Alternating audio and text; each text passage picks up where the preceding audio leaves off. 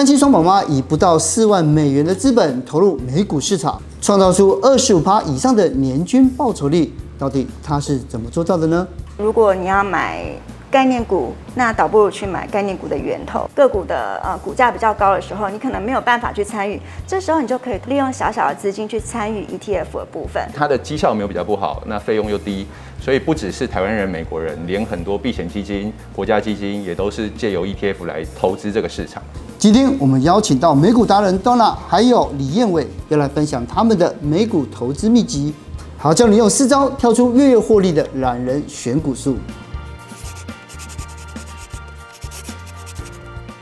你看到、哦、台股跌，那美股但是又跌升，对不对？对。对啊，可是呢，哎，今天我们要来谈美股的投资，我觉得还蛮特别的。所以今天现场呢有两位专家哦来跟我们聊。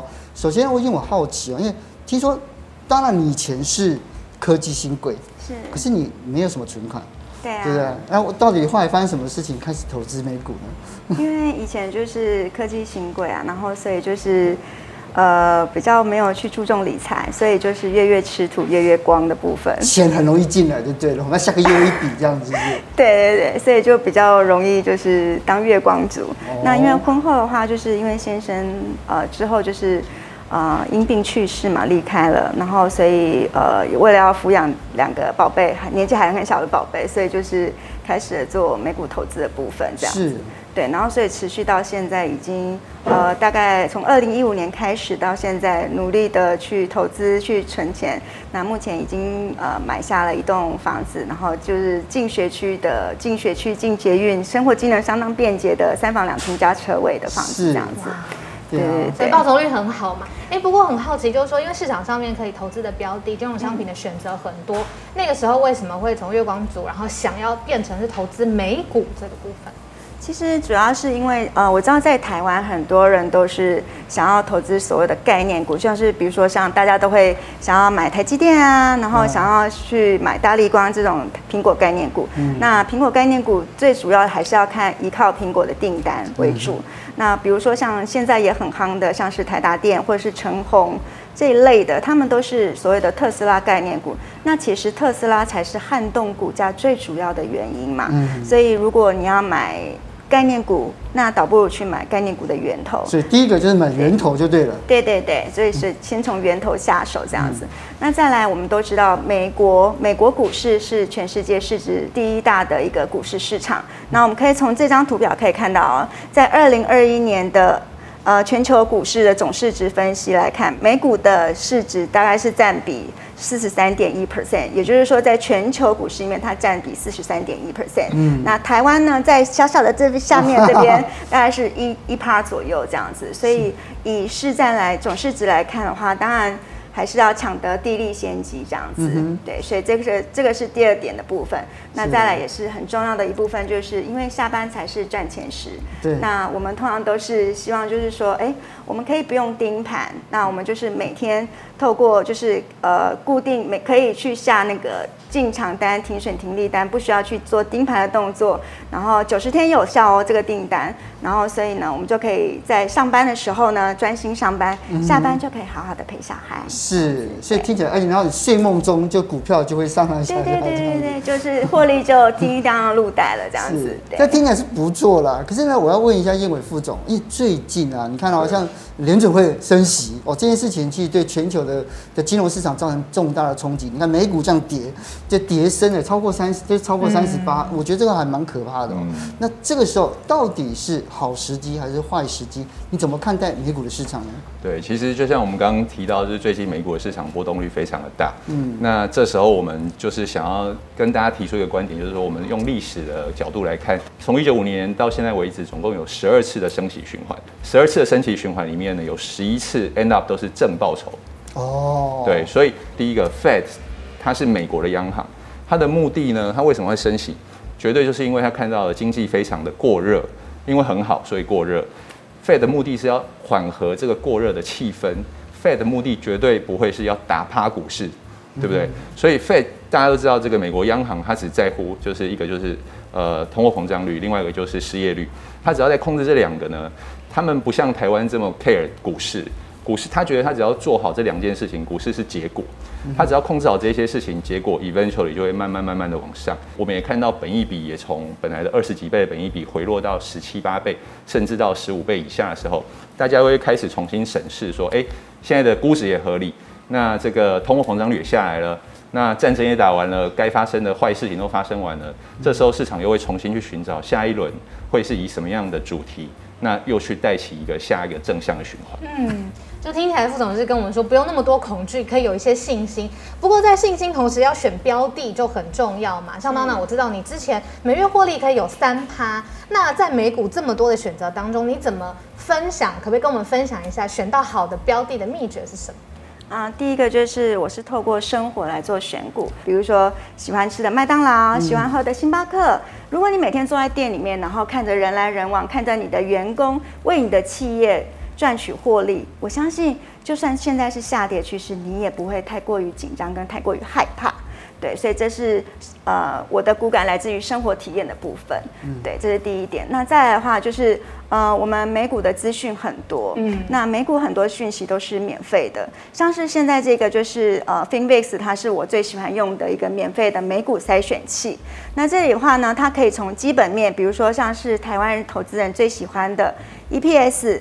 ROA 或者是市盈率，或者是呃一些纯股族他们很注重的值利率的部分，都可以在这边做一些条件的设定，然后去找到你喜欢的个股。那比如说像是我的话，我个人的，因为我是比比较偏技术分析派。那所以，我都通常都会挑大型类股，比如说像是市占率比较相对比较大，或者是成交量也要相对比较大的这种大型权值股。那再透过形态学的部分，形态的部分呢，来去做一些筛选，去挑股这样子。当然，你刚刚有说，就是在挑选的时候，市值是一个很重要的参考点。可不可以给我们一个具体的数字？你会怎么设它的市值上限或下限？我大概会在市值的部分会大概是那个十亿美元以上的市值，然后当然成交量也是要需要大的成交量，所以就会大概是两百万左右的一个成交量的部分。所以透过这样子是比较呃全值比较大的个股去呃选择这样子。嗯，那我个人比较喜欢的 pattern 就是像这样子，像这边图上你们看得到的，比如说像是上涨趋势就是上升三角收缩，还有双重底就是像一个 W 字形的 W 底。突破的部分，那下跌的部分就是下降三角收缩，以及像这种 M 头一个 M 字的双重顶的部分。那像这种上升三角收缩，它的低点越来越高，那它测试不断的那个压力啊，天花板测试突破了之后呢，就会有一波上涨趋势。所以这样子的话，因为我们看到的是都算是这个个股，对不对？对对对。可是因为美股好像也有 ETF，对不对？对对对。所以你有买 ETF 吗？有啊，我有买 ETF 的部分，嗯、有时候企业。股价比较高，比如说像是 Amazon 啊，或者是像是 Meta 那些个股的呃股价比较高的时候，你可能没有办法去参与，这时候你就可以透过 ETF，利用小小的资金去参与 ETF 的部分。那 ETF 另外一个好处就是它可以做分散风险的部分，因为它的每一档持股是相对相比较平均。所以就 ETF，当然你就挑的话，就是每个人都有自己的心法这样子哦。对。那我就很好奇，那英文副总你自己呢，就怎么样建议一般的这个小资族投资？因为其实你看以前有主题型的，也有产业类别的。那到底我们该怎么样才能挑到最适合的美股的 ETF 呢？对，其实我看了那个 Donna 的推荐，我也蛮认同他的选择。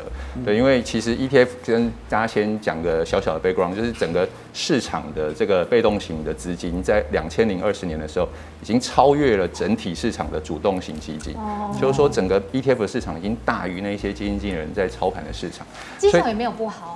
对，就是最大重点，它的手续费 ETF 大概就是零点多 percent，可是一个主动式的基金经理人的收入可能是在两到三个 percent 以上，如果是民营基金经理人可能会更多。是，对，所以它的绩效没有比较不好，那费用又低，所以不只是台湾人、美国人，连很多避险基金、国家基金也都是借由 ETF 来投资这个市场。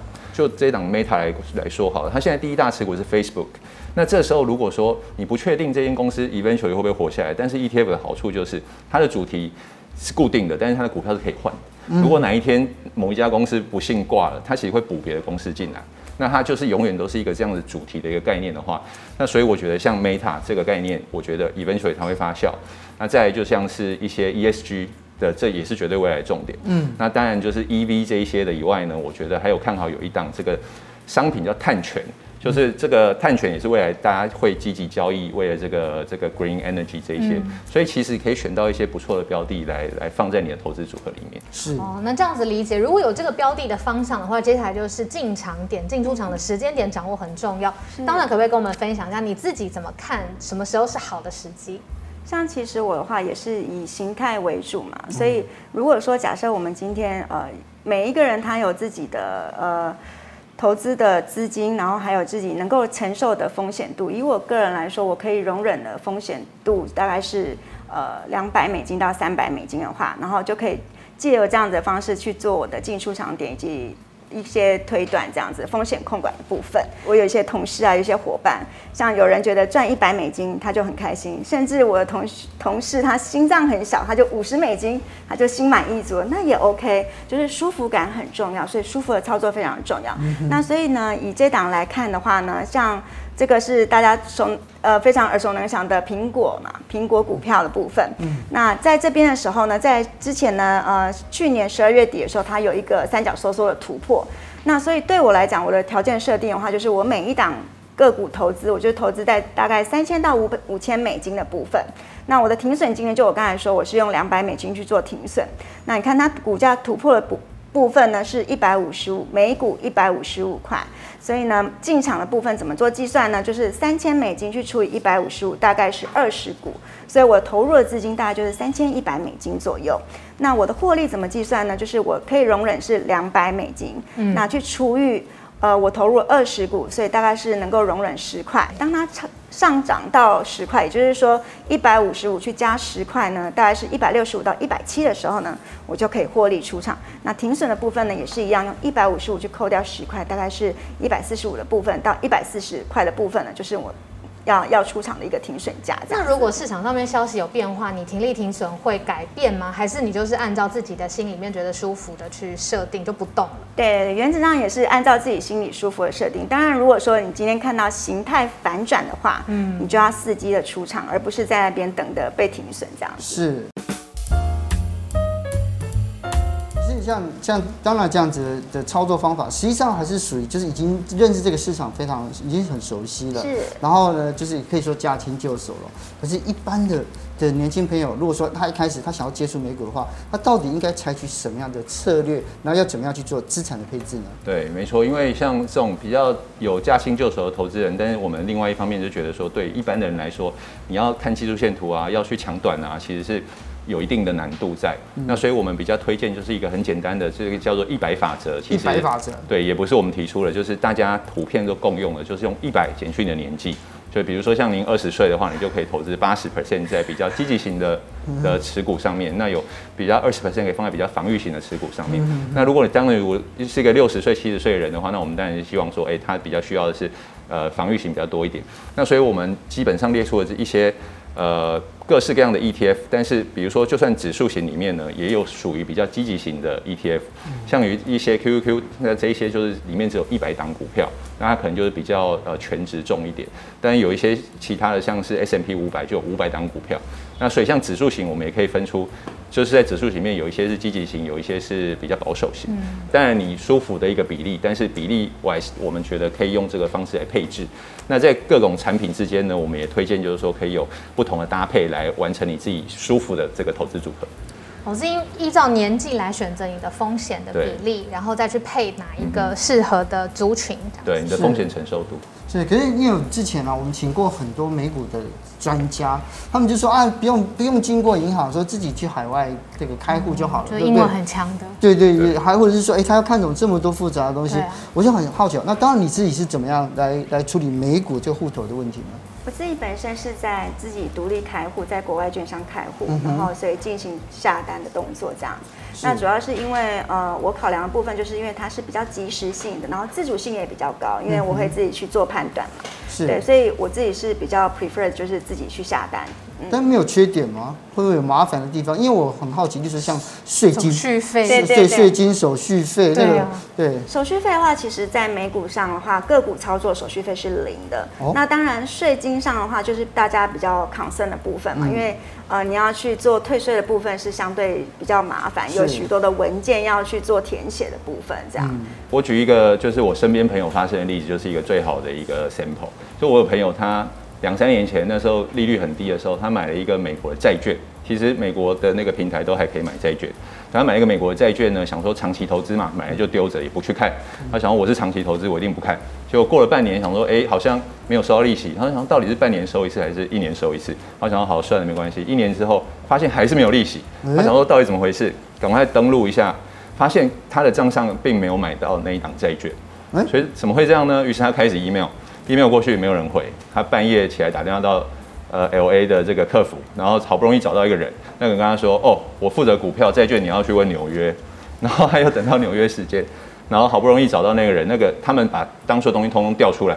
他说：“我们当初因为债券其实有分两种，同一档债券有一种是美国人才可以买的，有一种是外国人买的。”那他是外国人，因为他没有申报美国人的身份的话呢，你就不能买。但是他在系统里面已经以为他已经买送出去了，就没有成功，就没有成功，他也不知道。更妙的是呢，他说我们有跟你联系，他有调出资料来，你不能告我，因为美国人很 care。他说我纽约时间两点有打给你啊，那 你两点大概是我们凌晨两点，凌晨两点没有 caller ID 的电话，谁会理他？对啊，所以就是这样，他的十万块美金就放在账上。一年没有人去管，他们对方觉得他已经有处理了，然后他台湾这边他也没有享受到任何的利息。是，那这一切的问题，我觉得都可以在副委托里面解决。哦、那我们有做了一张这个副委托的这个表格，这个就是所有的国内的这个券商。那刚刚这个您也讲到就是税，其实是一个最麻烦的事情，嗯、因为如果你在美国，它会很多东西它会预扣那个税额，比如说你买的像是 preferred stock，它会先扣三十 percent 的税。那美国的是，你要去在 I I R S 报税的季节的时候，自己去填写表格，跟他说我不是美国人，请你把三十 percent 的税还给我。我看过那个表格，超级复杂的，对对，密密麻麻。对，但是如果在台湾的券商的话呢，我们不会扣的就不会帮你扣，因为你只面对台湾的券商，我们是由券商去面对上手的 broker，嗯，所以就不会有这个问题。对，然后再讲到第二个，就是大家最 care 的就是。手续费是，其实虽然零手续费，但是我不晓得你们有没有汇过钱到外国，汇一笔大概要六百到八百块台币，真的很麻烦。对，那就是隐含的成本在里面。嗯，那我知道台新呢，最近因为三十周年推出了一个特别的活动，精选了十五档个股跟十五档 ETF。那在下半年的任何一个时候买买这些三十档里面的这个 ETF 加股票。